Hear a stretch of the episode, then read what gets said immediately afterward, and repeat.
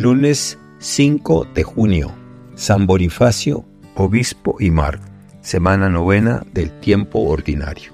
Evangelio según San Marcos, capítulo 12, versículos del 1 al 12. En aquel tiempo Jesús comenzó a hablar en parábolas a los sumos sacerdotes, a los escribas y a los ancianos, y les dijo, un hombre plantó una viña, la rodeó con una cerca, cavó un lagar, construyó una torre para el vigilante, se la alquiló a unos viñadores y se fue de viaje al extranjero.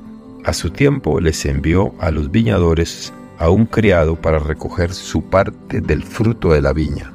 Ellos se apoderaron de él, lo golpearon y lo devolvieron sin nada. Les envió otro criado, pero ellos lo descalabraron y lo insultaron.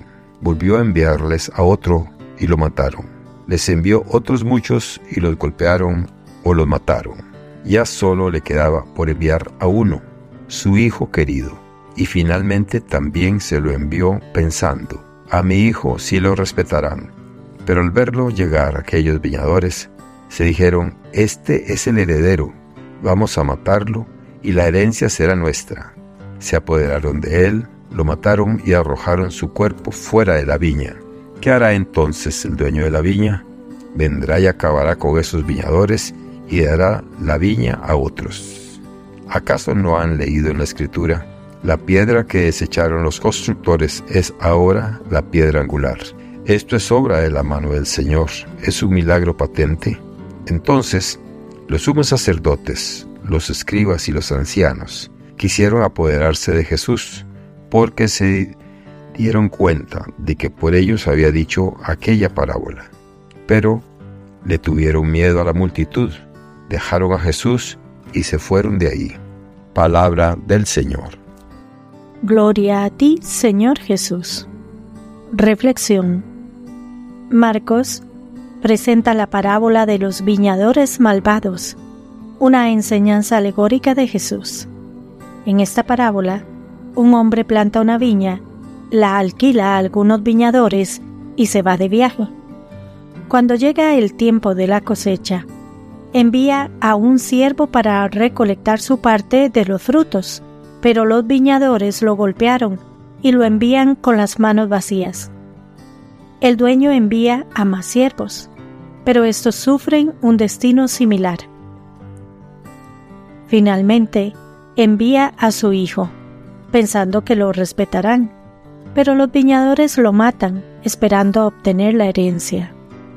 En el contexto bíblico, esta parábola es una crítica a los líderes religiosos de la época de Jesús, que rechazaron a los profetas de Dios y finalmente al propio Cristo sin embargo, esta historia puede tener un significado relevante para nuestra sociedad moderna.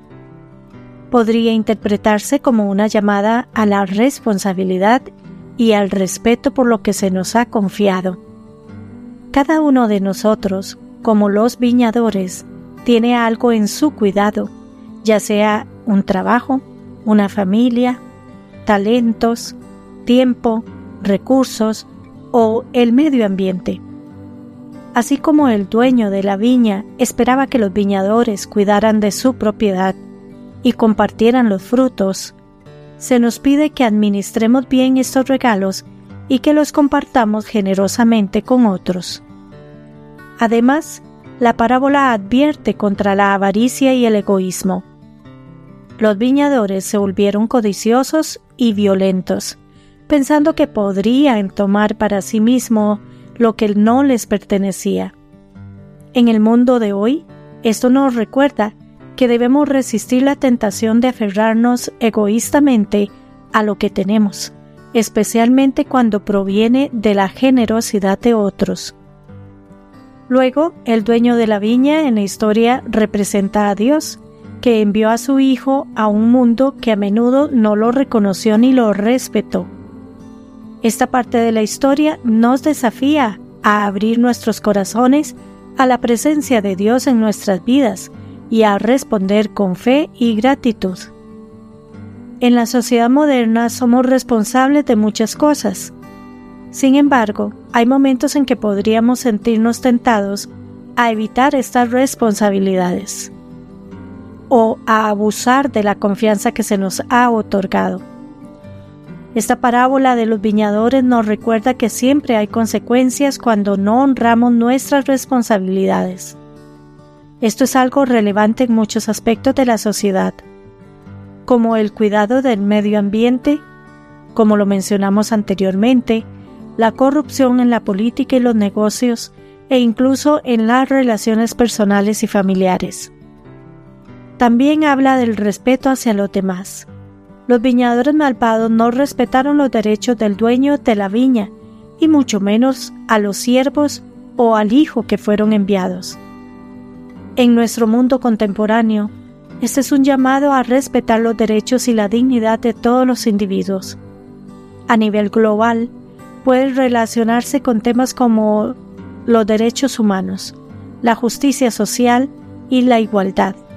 A nivel personal, nos recuerda la importancia de tratar a los demás con amabilidad y respeto, incluso cuando estamos en desacuerdo con ellos.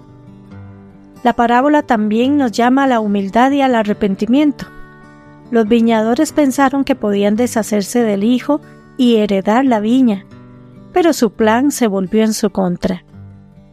En nuestra sociedad de hoy, donde a menudo se valora el éxito y la ganancia personal, esta parábola es un recordatorio de que la arrogancia y la codicia son a la larga autodestructivas. En lugar de eso, somos llamados a reconocer nuestras faltas, a arrepentirnos y a cambiar nuestras vidas para mejor.